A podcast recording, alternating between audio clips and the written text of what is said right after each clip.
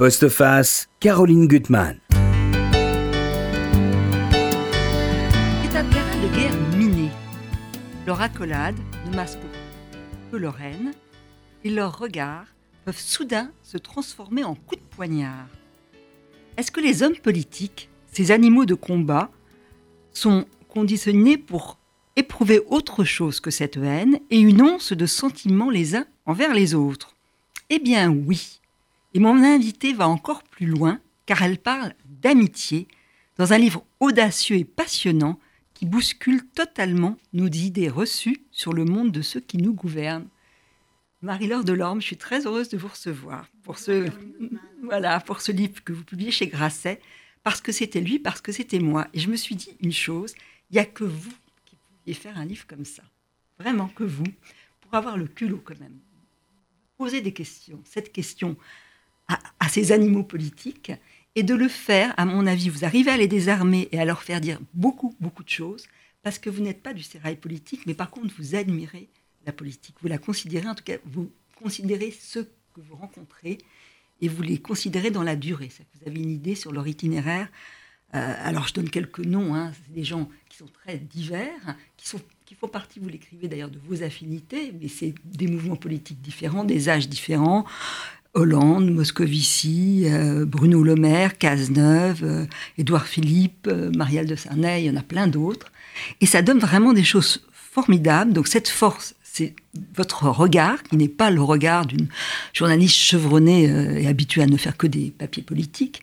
Et puis aussi, donc, c'est pas la langue de moi hein, qui vont, ils vont vous dire, ils, ils se montrent d'ailleurs parfois fragiles, désarmés, vraiment certains, et qu'au fur et à mesure des questions que vous leur posez, votre livre va devenir une véritable réflexion sur ce qu'est l'amitié. Euh, et au fond, ce qu'est l'amitié dans le monde, dans un monde euh, de pouvoir et d'intérêt où elle est totalement irrationnelle. Voilà. Effectivement, moi je suis euh, entrée dans ce sujet par l'amitié. Mhm. Ce que j'ai toujours aimé dans l'amitié, c'est la liberté.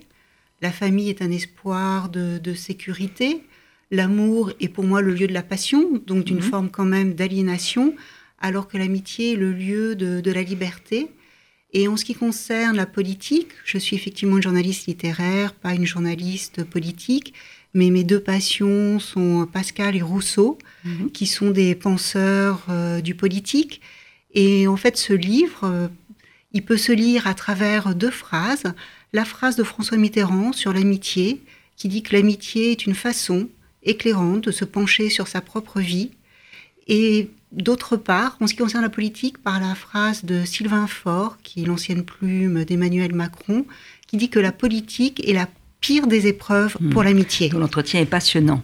Alors, je présente mes deux autres invités qui vous font face et finalement, bon, qui sont totalement légitimes dans cette émission parce qu'on voit quand même en quoi la politique est un théâtre, le jeu de la mise en scène, du discours, et deux excellents comédiens il faut absolument que vous alliez voir leur, leur pièce. J'irai. Hein, vraiment. Maximilien Solves et euh, Christelle Pourchet, euh, vous avez coécrit euh, la pièce qui se joue donc au théâtre de la Comédie Saint-Michel. On ne badine pas.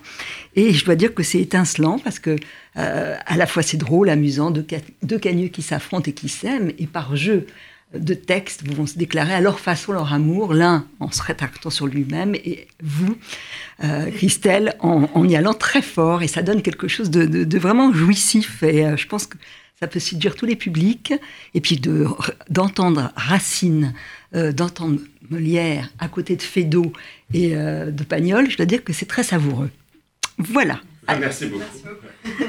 Alors, ce qui est très drôle, Marie-Laure Delorme, c'est que dans ce livre, je vous le disais avant l'émission, vous en avez écrit deux précédents qui étaient passionnants, un sur Normal Sup et l'autre qui était sur les énarques, donc sur l'excellence. Dans, ce livre-là, vous allez rencontrer des hommes et des femmes extrêmement intelligents, parfois très roués, euh, parfois très dissimulés. Mais bon, c'est quand même l'excellence que vous visez. Et ce qui est très drôle, c'est que plusieurs fois vous revenez en disant que vous avez des amis euh, même Yasmina Reza que vous allez croiser, qui vous disent mais pourquoi tu t'embarques dans un sujet pareil? Et même Moscovici vous, dit mais alors vous écrivez que des, livres euh, impossibles. Oui, parce que les, politiques ont mauvaise réputation, ils ne sont pas aimés. C'est une des premières choses que me dit euh, Gaspard Ganzer quand, mhm. je, quand je le rencontre. Donc euh, leur, leur parole est entachée, en fait. Quoi qu'ils mhm. disent, on les soupçonne d'insincérité. D'autant plus sur un sujet comme ça, qui est l'amitié. Et on peut les accuser de vouloir montrer une part humaine, sensible, qu'on leur dénie. Alors qu'en fait, les hommes politiques et le monde politique c'est un monde où tout est exacerbé, mais évidemment, on y trouve des haines, des trahisons, des revirements, mais on y trouve aussi euh, des amitiés. Dans les caractères, euh, la Bruyère dit que dans le monde politique, les amis deviennent des ennemis et les ennemis des amis. Que c'est ça le monde politique. Ben, L'amitié en politique, c'est quand un ami reste un ami. Ah, vous dites quelque chose de très fort, vous dites que la politique pour vous a toujours été quelque chose d'incarné. Expliquez-nous ce que vous voulez dire par incarné. J'ai toujours aimé l'art du portrait parce que c'est mhm. un art euh, justement où on trouve, on trouve de tout, on trouve les détails, on trouve ce que les gens euh, sont, mais également ce qu'ils font. Et euh, c'est ça qui, m'intéresse, c'est-à-dire que on fait aussi de la politique avec ce qu'on est. Ma vision de la politique, c'est quand même une vision humaine. Et mhm. d'ailleurs, il y a Sébastien Lecornu et, qui dit que le métier de maire ce que dit aussi mhm. Sylvain Faure, est un des plus beaux métiers parce que c'est un métier proche des gens et proche des préoccupations des gens. c'est vrai qu'on les voit avec toutes leurs faiblesses. Vous arrivez à leur faire dire des choses que je pense, moi, j'avais jamais lues, euh, dit ou écrit par des politiques, hein, vraiment. Euh, alors, vous avez une grille, chaque entretien est différent, mais vous avez quand même une grille de questions. C'est que qu'est-ce qu'ils mettent dans le mot amitié? Alors, il y a des mots proches, hein, camaraderie, qu'est-ce qu'un allié, qu'est-ce qu'un soutien, euh, mais en même temps, l'amitié est une élection. Alors, comment ils définissent ça? Euh, donc c'est très amusant de voir comment ils vont chacun euh, répondre à cette question. L'amitié, dans leur cas, c'est en fait ce qui résiste à la, à la politique. Mhm. Je me suis rendu compte que l'amitié en politique, elle doit faire face à deux choses. Elle doit faire face à la rivalité, et là, mm. on voit des amitiés qui explosent. Il suffit de penser à Pierre Moscovici et Dominique Strauss-Kahn, mm. ou à Bruno Le Maire et Dominique de Villepin. Mm. Donc d'un côté, il y, a la, il y a la rivalité, et de l'autre côté aussi, il y a la hiérarchie. Alors là, les amitiés n'explosent pas, mais elles sont plus difficiles. Et dans ce cas-là, elles s'accommodent davantage. Elles s'accommodent hein, davantage, mais avec euh, avec difficulté. C'est le cas de Gilles Boyer, d'Édouard Philippe, ou de Nicolas Sarkozy, de Brice Hortefeux. Oui, voilà, ça ternit. Quelque chose de, de, terni. Alors, ce qui est fort, et ça je le disais tout à l'heure dans, ce livre, c'est que pour la plupart, pas tous, vous les avez déjà rencontrés pour, pour mille choses. Hein. Soit hum, que ça soit Édouard Philippe, vous aviez lu son livre qu'il a publié chez Grasset, donc vous l'aviez rencontré dans d'autres situations. Moscovici, vous aviez fait un portrait de lui et puis de son amour pour euh, le livre de, Calvino et la conscience de Svevo, qui est magnifique. Euh, Bruno Le Maire, vous parlez avec lui de littérature. Enfin bon, donc il y a il, y a une profondeur, un champ beaucoup plus profond que, que dans un livre qui serait un livre d'entretien comme ça. Moi, je trouve. En fait, je me suis aperçue que ce qui m'intéressait, c'était non pas de voir les gens, mais de mmh. revoir les gens. Mmh. Et euh, notamment, il y a une question, quand on est journaliste, on a, on a des tics. Et il y a une question que je, je, me suis rendu compte que je posais systématiquement aux uns et aux autres, et sans doute parce que moi-même je cherche la réponse, c'est est-ce qu'on change? Mhm. Est-ce qu'on change au cours d'une vie? Parce que vous savez qu'il y a les deux écoles. Il y a mhm. ceux qui disent qu'on ne change pas, qu'on change qu'à la marche, qu'on reste toujours le même. Et puis d'autres plus optimistes qui disent qu'on arrive à changer. Donc, voir, revoir, ça m'intéresse. Mhm. Comment les gens bougent, comment ils évoluent. Sylvain Faure dit que la politique voilà, altère, vraiment. modifie les, gens, accentue les défauts, le narcissisme, la mégalomanie. il parle euh, d'addiction narcissive, hein, il a des mots très forts. Hein. Tout à fait, il parle d'ours qui dansent. Oui, oui. Il dit s'il y en a qui aiment être des, ours qui dansent, tant mieux pour eux, mais moi, c'est pas mon cas. Alors, dans ce livre, et je pense que ça vous a aussi séduit, moi, ce que j'ai aimé, c'est votre art de la mise en scène. C'est que chaque fois que vous rencontrez euh, un homme politique, connus ou moins connus d'ailleurs, c'est parfois des personnages de l'ombre qui sont parfois aussi les plus intéressants, euh, vous montrez quand, vous dites quand vous l'avez rencontré, la saison? Euh, est-ce que c'est dans un café? Bruno Le c'est à rue Bonaparte dans un café. Euh, Hollande, ça va être dans un cabinet. Enfin, voilà. Donc ça ça, dit beaucoup de choses. Et surtout, je trouve que vous avez cet art de la mise en scène qui est très amusant. Alors, moi, je vais en citer quelques-uns. Et je trouve que ça dit beaucoup de choses. Alors, ce Aquilino Morel, qui tient pas en place, hein, donc dès le départ, il, essaye de vous désarçonner. C'est dans un hôtel, euh, il prend un Coca-Cola et vous regardez le Coca-Cola et vous dites oh là là, j'ai l'impression que toutes ces bulles, c'est tous ces non-dits, tous ces non-dits en lui. Et il essaye de vous désarçonner d'abord en disant vous avez des enfants, moi j'en ai cinq. Qu'est-ce qu'il a à dire ça? Je pense qu'il essaye. Euh, non, je pense qu'il essaye d'instaurer, euh, d'instaurer un, rapport. Je pense que Aquilino Morel et Sylvain Faure sont deux grands brûlés de, la politique et que donc il y a une méfiance instinctive vis-à-vis des, journalistes. Donc je pense qu'Aquilino Morel il essaye d'instaurer un autre rapport en fait. Mhm. Il est drôle aussi. Euh, c'est le premier la première personnalité que vous avez rencontrée. Donc vous lui dites et il renverse, ça le déstabilise. Et alors il dit, mais pourquoi vous me dites ça? Enfin, il renverse toutes vos questions. Pas facile de, euh, de, de l'interviewer. Alors sinon, Hollande, c'est tout un, autre univers, et ça vous le dites très bien. Il est un peu distant parce qu'il a été échaudé par la publication du livre d'Avelhomme. Euh, et il est avec sa chargée de communication qui a l'air de rien, mais qui note tout. Bon, l'air de rien. Et lui, à un moment, vous dites, et c'est très drôle, qu'il faut finalement, euh, euh, pour comprendre ce qu'il dit, euh, il faut lire le texte et le sous-texte. Il faut avoir lu Genette. L'un des fondateurs de la narratologie est en effet précieux pour saisir tout ce que dit François Hollande, tout ce que François Hollande veut dire et ne pas dire tout en le disant. Quel cauchemar oui, parce que François Hollande, il a toute une gamme de, sourires et toute une gamme dans l'humour. Oui, dans l'humour, donc effectivement, c'est quelqu'un qui a décrypté. Voilà. Et troisième exemple, qui m'a aussi beaucoup amusé, c'est Sébastien Lecornu. Alors là, c'est au, ministère des collectivités territoriales. Et alors, il a tout un jeu. Il vous regarde droit dans les yeux. Et alors là, il, façon de dire je ne suis qu'à vous dans les coudes, je vais tout vous donner. Et puis à côté, il y a son téléphone portable qui regarde toutes les cinq minutes. Et c'est une façon de dire la vérité, c'est qu'il est à milieu, loin de vous, et qu'il euh, ne veut rien rater euh, comme information. Mais ça, ça doit être très déstabilisant, non ça? C'est amusant de le noter C'est amusant de le noter, c'est important. Je me souviens d'avoir fait une interview de Lou Doyon qui me mhm. disait que les gens qui lisent oublient trop souvent qu'une interview, ça se fait à deux. Mhm. Et c'est vrai, une interview, ça se fait à deux. Ils répondent à des questions, ils ont quelqu'un en face d'eux, et ce quelqu'un, en l'occurrence moi, va faire sortir tel ou tel aspect de leur personnalité. Alors, j'ai omis de le dire, j'aurais dû le dire tout de suite, euh, hormis les deux livres que vous avez publiés, vous, vous faites des admirables portraits au journal du dimanche, alors plus généralement avec euh, des essayistes, des penseurs, des, hommes de, des gens de littérature, mais cette pratique du portrait, euh, vous l'avez vraiment, vous la maîtrisez totalement. En faisant dire autre chose, moi je trouve. J'y suis très attachée, euh, effectivement, et, euh, et, on souffre tous de, de, la langue de bois, de la communication, de la répétition des mhm. mêmes propos.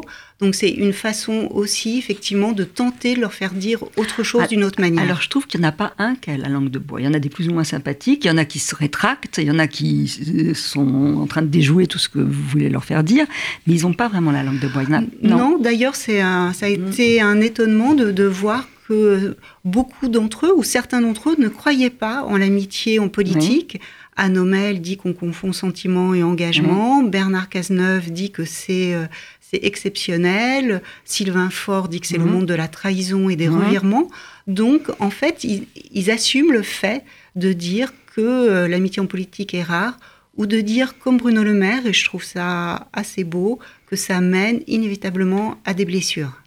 Oui, euh, et Cazeneuve aussi, qui parle bien de la, de la fracture en tout cas, dont on ne revient pas. Il est très intéressant. Alors moi j'ai un peu pioché dans votre livre, ils sont tous passionnants, mais j'ai fait une petite première partie. C'est vrai que les deux portraits de femmes, que ce soit Myriel de, de Sarnay et Anne Homel, euh, qui ont totalement lucide, c'est un, monde, voilà, elles, savent qu'il n'y a plus d'illusion du tout, comme Sylvain Faure.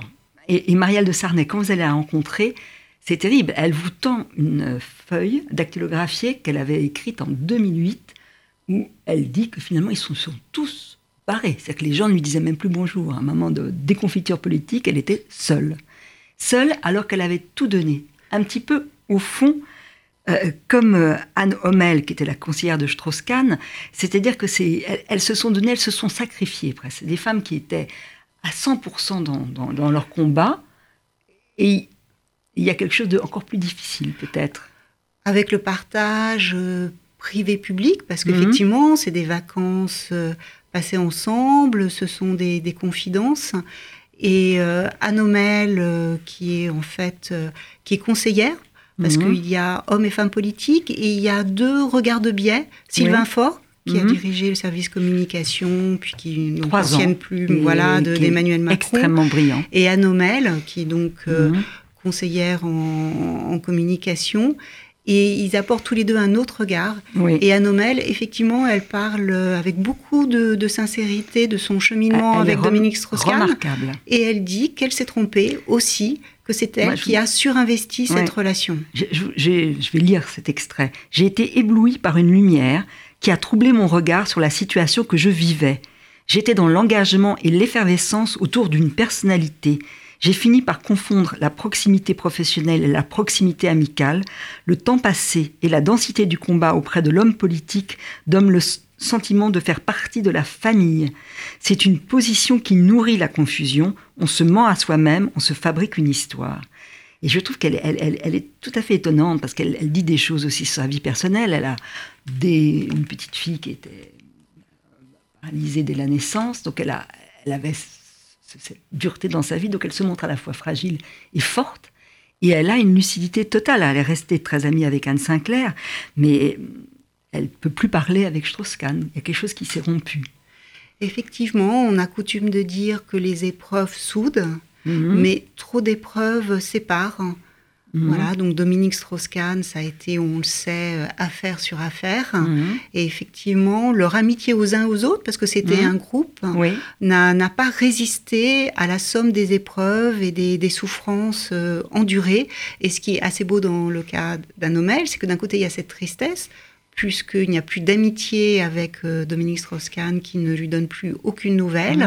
Mais de l'autre côté, il y a cette amitié, Mhm. donc ce bonheur avec euh, Anne Sinclair. oui. Et elle n'est pas amère. Elle ne reproche pas. C'est là où elle est forte, je trouve. Vraiment. Elle ne l'est pas du tout parce que c'est quelqu'un qui réfléchit en Mhm. fait, qui réfléchit sur la vie, sur les épreuves.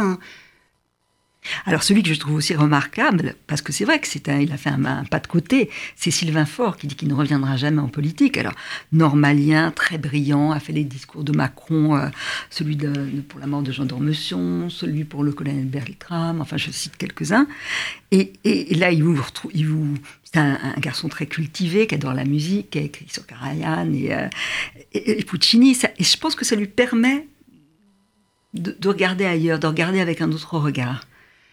Il a un autre regard euh, sur le milieu politique. Il a aussi un autre regard sur Emmanuel Macron, parce Mhm. qu'on a coutume de dire que Emmanuel Macron n'a pas d'amis en dehors de sa femme euh, Brigitte, et lui euh, dit que c'est faux. Il explique Ouais. simplement que c'est une autre trajectoire. Ce qui explique aussi Marielle de, de Sarnez, Mhm. que avant, avec François Mitterrand et Jacques Chirac, c'était des, des trajectoires très longues. Mhm. Donc les amitiés se faisaient, se défaisaient, à l'inverse d'Emmanuel Macron, où il y a une, il y a une trajectoire euh, fulgurante. Oui, tout à fait. Alors, lui, euh, il y a des personnages qui vont revenir très, très souvent dans leur conversation. On parle beaucoup de l'amitié de Mitterrand et de Pasquet. Lui, il la, con- il la condamne quand même. Alors ils sont plusieurs à la condamner dans le Mhm. livre. Pierre Moscovici la Mhm. condamne, Aquilino Morel la condamne, euh, Sylvain Faure la condamne fortement. Moi, si j'ai voulu euh, parler de, de ce lien ou de cette amitié, nul ne le sait, entre François Mitterrand et René euh, Bousquet, c'est parce que c'est un cas d'école, c'est un Mhm. cas limite, et c'est pour dire que nos amitiés, elles nous engagent dans le monde, en fait. Nos amis sont quand même une part de nous-mêmes, et on doit à un moment rendre compte aussi de, de nos choix. Alors, autre personnage qui revient très souvent euh, dans les conversations des uns des autres, c'est Jospin. Et il y a, alors, moi j'ai beaucoup aimé euh, votre portrait de Pierre Moscovici, qui se trouve, alors moi je le connaissais en prenant le 84 très régulièrement, j'étais toujours à côté de, pas loin de lui. Voilà, voilà mon, mon intimité avec, Pierre Moscovici, qui est un grand ami d'Antoine Payon et qui est extrêmement drôle. C'est que, alors lui, il dit tout, il balance tout. Alors, il y a effectivement dans le livre euh, les amis déceptifs. François Hollande et Dominique Mhm. Strauss-Kahn euh, en font partie. Et puis les amis, au contraire, euh, glorieux, je dirais, Mhm. comme Édouard Philippe. Ça, c'est pas une surprise parce que Oui. je sais qu'il porte haut l'amitié. Et en revanche, Lionel Jospin, ça a été une, une surprise, effectivement, de le voir apparaître dans, dans ce livre. Pierre Moscovici en parle dans un Mhm. chapitre où effectivement il parle très librement, puisqu'il évoque trois amitiés. Une amitié fidèle avec Lionel Jospin, une amitié trahie avec Dominique Strauss-Kahn et une absence d'amitié avec Ah oui, euh, François Hollande. Portrait de, de Hollande terrible. hein. Terrible. Ah oui, terrible. Aquilino Morel aussi Mhm. en fait un portrait terrible, puisqu'il dit sous les dehors bonhomme, c'est un oiseau de, sentiment, proie. Il n'y a rien. Mais il est très drôle, Pierre Moscovici, parce qu'il raconte son amitié avec Jospin. Il y a un moment où il va oser dire à Jospin que finalement Chirac est sympathique. Bon, il a le droit de le dire. Et, et- et Jospin, mais furieux, lui fait la tête. Ils passent leur temps d'ailleurs à s'engueuler. Il va s'excuser ensuite. Mais c'est très, très. En Oui. lui rappelant que Jospin l'avait aussi trouvé sympathique. Oui, oui. euh, Ah oui, oui, il est très, c'est c'est très, très drôle Mais ça. Pierre Moscovici a de l'humour et aussi de l'humour euh, sur lui, puisqu'il Ouais. dit Je suis un caractériel et Ouais. on, on a passé notre temps à s'engueuler, à se réconcilier, Lionel Jospin et moi. Ce qu'il dit, qui est intéressant, donc il, il- il parle de Hollande euh, en disant que euh, c'est un jouisseur, qu'il a une intelligence du rebond, qu'il est sans cesse dans le coup d'après, qu'il louvoie dans les rapports humains. Il note Lionel Jospin n'a pas peur des autres, François Hollande fuit les autres. Oui, ça c'est Aquilino Morel. Ce Ah, sont oui. effectivement les deux. Ah, pardon. Non, mais Ah, ce- ah, je ah, comprends ouais, je tout à fait parce qu'ils se rejoignent en fait.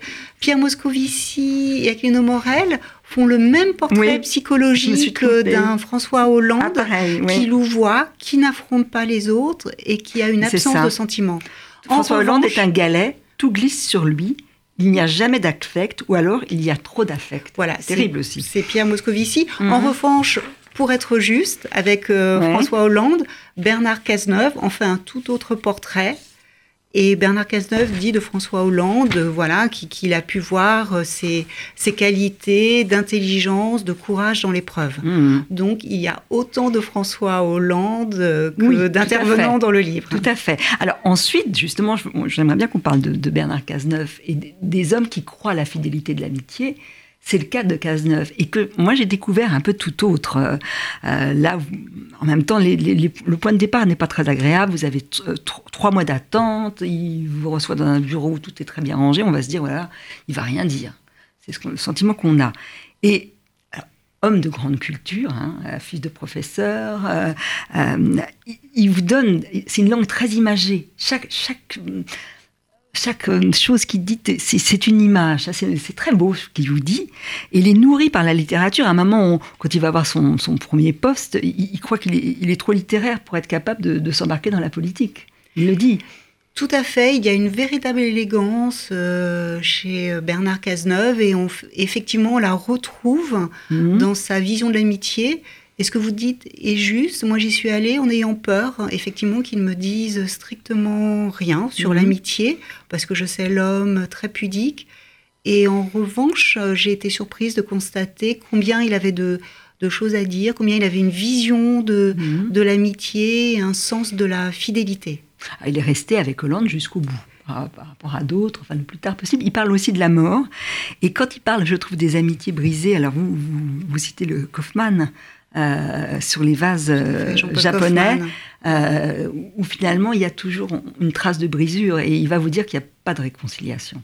Quand il y a eu vraiment une fracture dans l'amitié, on peut se rabibocher, mais c'est fini. Effectivement, Bernard Cazeneuve et François Bayrou pensent qu'on peut se réconcilier, mais que Mhm. en fait, c'est différent.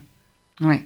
Alors l'autre qui est solide comme un roc, enfin en tout cas dans l'amitié, dans ce qu'il donne à voir, c'est Édouard Philippe. Euh, Je trouve qu'il est très étonnant au fond. Alors vous l'aviez déjà rencontré pour son livre euh, qu'il avait publié chez Grasset. Hein? Je l'avais déjà rencontré, c'est un livre publié chez Lattès. D'accord. Et effectivement, il, Il y en a beaucoup chez Grasset. effectivement, il y en a beaucoup chez Grasset. Celui-là, c'était chez Lattès. Mais je pense que Grasset serait ravi d'accueillir euh, le prochain livre d'Édouard Philippe. Et euh, d'emblée, il m'avait dit qu'il portait très haut euh, l'amitié. Et ça m'a Mhm. été confirmé de, de toutes parts. Alors c'est vrai qu'il a le culte de Dumas, le culte des, des amis, pas des clans, mais enfin des amitiés de, de- de- de jeunesse et de... Des amitiés viriles. il me Viriles, semble qu'il y a, il y a très ça. peu de femmes Ouais. euh, dans Ouais, ces ouais. amitiés. Et ce qu'il dit, il a tout à fait raison, parce que compagnonnage, euh, euh, Marielle, ça, euh, elle, elle parle de compagnonnage. Lui dit, et il a raison, je crois vraiment, l'amitié, c'est ce qui survit au compagnonnage. Tout à fait. C'est le livre est dédié à Mylène Kundera pour cette Mhm. raison-là, parce que Mylène Kundera écrit pour moi parmi les plus belles pages sur l'amitié, et notamment Mylène Kundera dit que l'amitié est une vertu, la seule, la dernière, et que la politique ne peut en rien briser l'amitié. Et Mhm. c'est effectivement la vision portée par Édouard Philippe. avec finalement au fond, et on va y revenir après que vous nous ayez parlé de, de- de la pièce, l'idée qu'on on a un compte à soi qu'on ne doit pas dévoiler aux amis. Alors, il, y a- il faut qu'il y ait un mystère, et ça, vous y revenez avec, euh, avec Kundera, je trouve ça très beau. Oui, c'était Euh, important pour moi parce ouais. qu'effectivement, le silence, le secret, on pense que le silence et le secret n'ont pas leur place en amitié. Et pour moi, elles ont une place essentielle. Moi, ma définition de l'amitié, c'est on peut tout dire parce qu'on sait que rien ne sera répété. Hmm, tout à fait. Le secret, il y en a dans On ne badine pas. hein. En tout cas, Oui. vous, Maximilien Sol- Solves, dans le personnage que vous jouez, vous, vous êtes tout en retenue. hein. Exactement, oui. Deux euh, cagneux. Alors, dire quand même euh, que vous avez coécrit cette pièce, que vous vous êtes rencontrés dans le cours d'un grand homme de théâtre. Ça, je vous laisse le, le- le dire. Si connaissez. Présentons-le avec grand plaisir. Oui. Il s'agit de Jean-Laurent Cochet, qui était un monsieur qui a 85 ans maintenant, mais qui a été un très grand professeur euh, d'art dramatique. On s'est rencontrés là-bas il y a 10 ans. Il y a 10 ans. ouais. Et, euh, et on a écrit euh, On ne badine pas il y a un an et demi. Un an et demi, quelque chose comme ça, je quelque crois. chose Ouais, comme ouais, ça. et voilà. euh, l'histoire de deux amoureux qui s'avouent leurs sentiments en devenant progressivement euh, tous les personnages du répertoire qu'ils évoquent. Oui. Mon personnage pour mieux cacher ses sentiments derrière ces grands auteurs, et puis celui de Christelle peut-être davantage euh, pour s'en servir et pour exprimer ses, ses passions. Alors c'est un bonheur de vous voir sur scène et c'est surtout extrêmement amusant parce que le point de départ c'est il y aura un, un- un revirement et je ne dirai pas lequel, mais c'est deux cagneux qui laborieusement préparent leur concours Oui. Euh, et euh, Maximilien, le personnage que vous jouez, vous, euh, il est complètement timide, il est complètement euh, voilà tétanisé euh, par son amour et, et- et vous, Christelle. Vous jouez une femme qui, qui est libre Oui. et qui, à travers les, les, les textes, va revendiquer sa liberté. Donc, vous lui faites vraiment du rentre-dedans. Et c'est On peut le dire, oui. c'est extrêmement amusant. Il y a une scène où vous êtes. Il y a, le décor, il est c'est une petite salle. Oui. Et vous êtes sur une table et vous rampez vers lui. Et lui a très peur. Et puis alors, vous jouez, vous jouez vraiment sur les costumes, sur les, sur les genres, sur le sexe. Enfin, c'est ça que je trouve très, très amusant. Et vraiment, dans le public, il y a des gens de, de tous les âges. euh, des érudits et des gens qui ne connaissent rien à, à la littérature. Je parle de mon fils qui est venu avec moi. Et, et- et c'est vrai que d'entendre euh, Hermione, enfin voilà, entendre Racine, mais c'est magnifique, enfin, euh, et, et ça semble facile, enfin, vous arrivez à le rendre accessible. Je ne sais pas comment vous avez fait le choix des textes, mais euh, Cyrano de Bergerac, c'est beau, mais- enfin, tout est beau. Merci. Ouais. Merci beaucoup. En, en- en tout cas, oui, c'est ce qu'on a voulu. On a voulu que tout soit très simple, très, très accessible, très limpide, que les choses soient extrêmement fluides, euh, sans être didactique non plus, Mhm. évidemment. Euh, mon Dieu, quelle horreur. Et oui, donc, ça, ça euh, reste quelque chose de très léger. Et, euh, ce qui nous fait très plaisir, c'est quand les gens nous disent euh, on a envie de se replonger dans tous ces Ça, textes qu'on a et- et- lus il y a plus ou moins longtemps. Et ça, ça- Ouais. c'est vraiment un, un beau compliment pour nous. Ah oui, Et- très. Et vous improvisez parfois un petit peu, hein, à, Oui. à partir de la trame que vous avez coécrite. Exactement. Euh, Un grand moment euh, d'improvisation Oui. Autour, euh, normalement, de la guerre de Troie. La guerre de Troie, oui, là, toute la mythologie. C'est très très drôle pour introduire Racine, c'est euh, c'est un grand un grand moment. Et vous avez des, des classes qui viennent? Alors- il faut il faut que des classes viennent. On hein. a beaucoup de On professeurs. a beaucoup de professeurs. viennent, ouais. Ouais. déjà, euh, quelques jeunes, notamment euh, à Avignon, qui venaient euh, Parce que vous avez, euh, ça a commencé à Avignon. hein, On l'a créé en droit, c'est Exactement. ça. On a- Exactement. on a Voilà.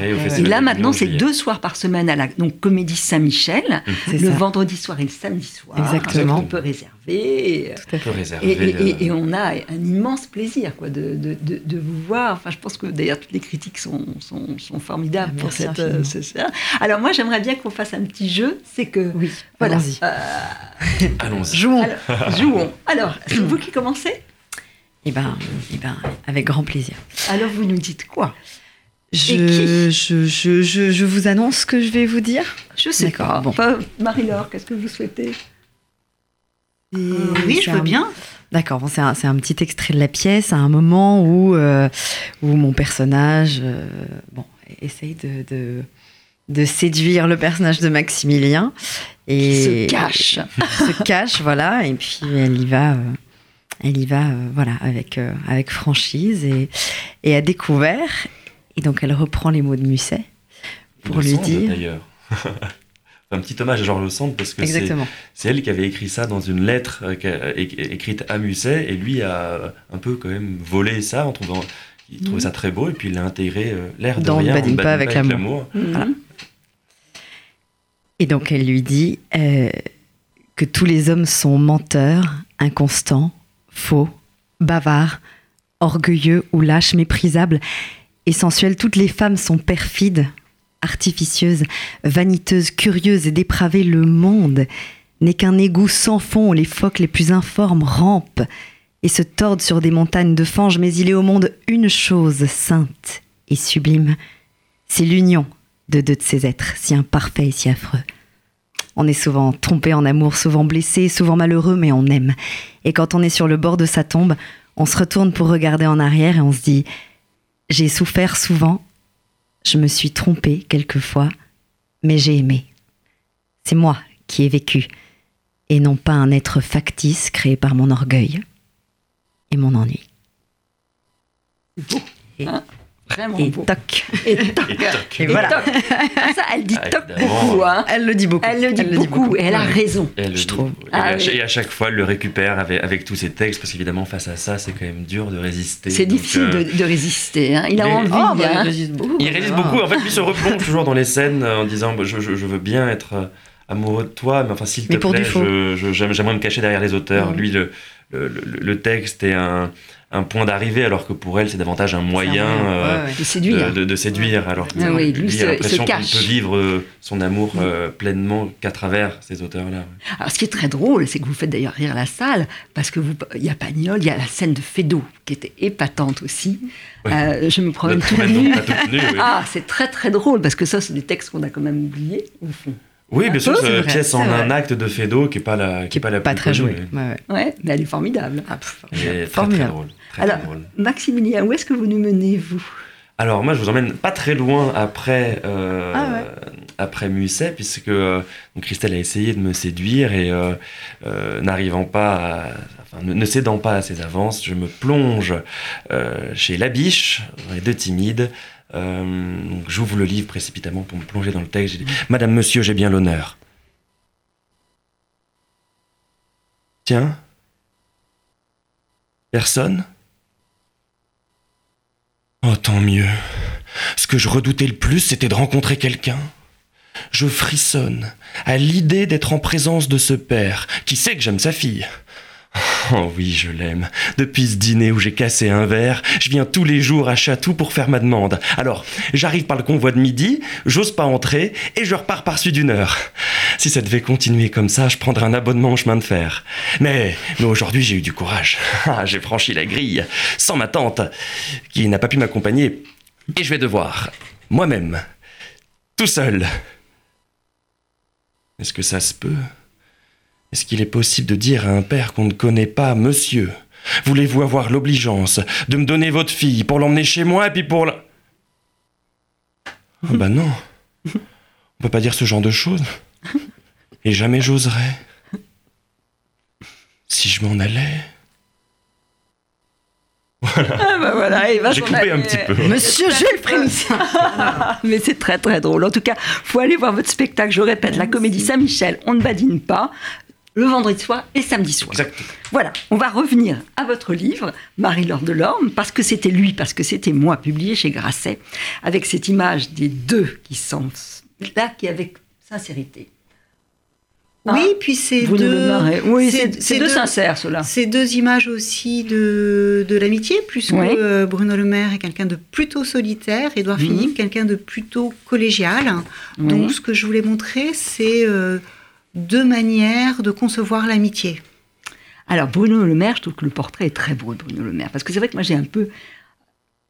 Pas de bonnes idées.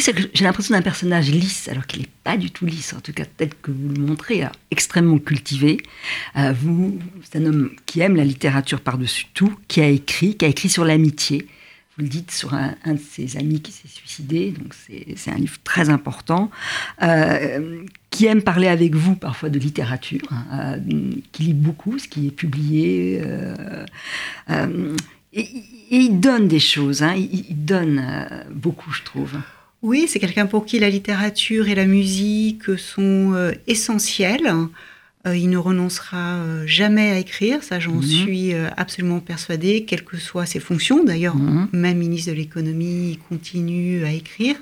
Et effectivement, il a une vision assez belle de, de, l'amitié et de l'amitié en politique. Disons que l'amitié en politique, c'est un risque à prendre, mhm. que l'amitié mène pratiquement inévitablement à des blessures en politique, mais qu'il faut quand même prendre ce risque-là, qu'il n'y a pas de belle vie sans des blessures mhm. et que les vies ratées, c'est les vies où on se protège, euh, où on se protège absolument de tout.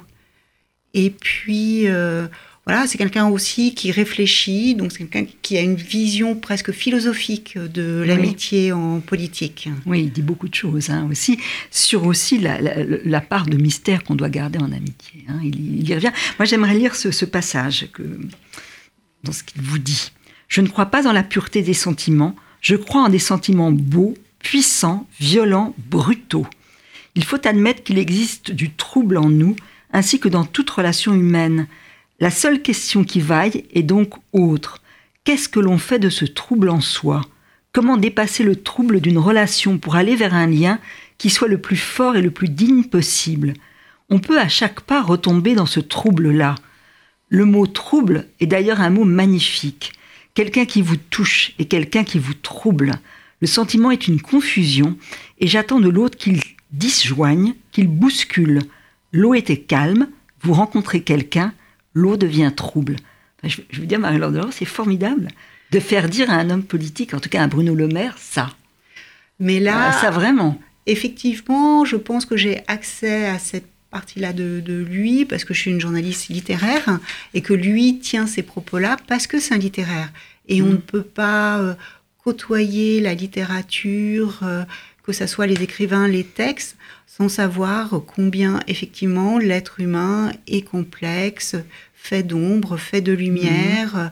C'est d'ailleurs un des rares à ne pas condamner l'amitié ou le lien entre François Mitterrand mhm. et René Bousquet, tout simplement parce qu'il dit qui je suis pour moi à cette époque et mettre un jugement sur ce lien-là.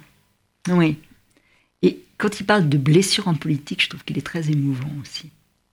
Il l'est hein parce que euh, il, en parle très bien quand, quand il dit qu'il n'y a rien de plus dur, de plus cruel. Je pense qu'on a pu euh, tous connaître ça d'être abandonné après s'être abandonné, pour mhm. reprendre ces, mots-là. Euh, et, il parle effectivement de l'amitié comme d'un risque à prendre. Alors il dit aussi quelque chose de très beau, je trouve, qui est en résonance avec d'ailleurs Kundera, hein, qui sera la matière de votre conclusion. Comment il faut garder en soi une part d'exil. Part d'exil, c'est beau. Moi, je trouve ça essentiel et c'est vrai que beaucoup vont à l'encontre des idées reçues qu'on peut mhm. avoir euh, sur, euh, sur l'amitié. On dit que l'amitié, c'est les petites confidences. Maintenant, Édouard Philippe et Bruno Le Maire nous disent qu'on n'est pas tenu de tout dire à un ami. On dit mhm. qu'il n'y a rien de plus beau que les amitiés de jeunesse. Ben, Sylvain Faure nous dit que non, que mhm. lui, dans sa jeunesse, il a pu éprouver la superficialité des liens. Et c'est uniquement en étant adulte qu'il se rencontre euh, à quel point l'amitié est quelque chose de précieux, puisqu'il a cette phrase, il dit, je pourrais presque dire que plus j'ai d'amis, moins j'ai d'amis. C'est beau aussi. Il dit des choses très profondes. Ah, il y a deux phrases que je vais euh, retenir, il y en a beaucoup. Euh, vous dites, vous, à un moment, que, en parlant de deux hommes politiques, j'ai oublié lesquels, ensemble, ils diminuent le malheur et augmentent le bonheur. Ça, je trouve ça très beau. C'est ça l'amitié pour moi aussi. C'est ça l'amitié. Mmh. C'est l'amitié de Gérald Darmanin et de mmh. Sébastien Lecornu, qui sont tous les deux euh, jeunes. Et euh, effectivement, c'est une bonne définition de, mmh. de l'amitié. Et autre définition, c'est plus lié à Kundera, c'est que finalement l'ami, c'est être le gardien des secrets de son ami, de protéger la porte de son ami. Ça, je trouve ça très juste aussi. Pour moi, c'est essentiel. Je rencontrais François Sureau la semaine mmh. dernière et mmh. je lui demandais mais qu'est-ce qui pourrait vous faire rompre avec un ami? Et il a répondu l'indiscrétion. C'est vrai. Pour moi, effectivement, ma définition, c'est que l'ami est celui qui garde le secret, celui qui préserve l'intimité. Répéter, c'est trahir. En tout cas, c'est votre livre, je pense, le plus profond, où vous allez le plus loin et où, d'une certaine façon, vous, qui êtes si pudique, vous vous dévoilez le plus. Donc, Marie-Laure Delorme, il faut vraiment vous, lire, même si on n'aime pas du tout la politique, on, la rend, on, la, on, voit des êtres humains avant tout blessés, sur une scène qui est tellement violente, qui, qui donne le, le maximum d'eux-mêmes, parce que c'était lui, parce que c'était moi, publié chez Grasset, et puis je sais que vous avez beaucoup aimé aussi tous les deux. Oui, Marie-Laure de très très beau de voir ces, euh, ces animaux politiques euh, qui en fait ont tous une, une vision très noble de l'amitié. Euh, Montaigne et la Boétie sont derrière et on, on sent bien qu'ils oui. ont euh, euh, tous une lucidité vis-à-vis -vis des gens qui les entourent et globalement j'ai l'impression qu'ils savent tous qu'ils ont très peu d'amis et qu'ils sont très seuls. Donc c'est très touchant de voir, de voir ces hommes-là, euh, parfois dans leur tour d'ivoire ou parfois oui après la tour, mais euh, c'est très, très beau, très, de très beaux portraits. Alors, faut aller vous voir dans votre tour, les vendredis soirs et le samedi soir, à la Comédie Saint-Michel, pour On ne badine. Merci. Et Marie-Laure Merci, Merci Caroline Guttmann. Merci. Merci. Merci beaucoup.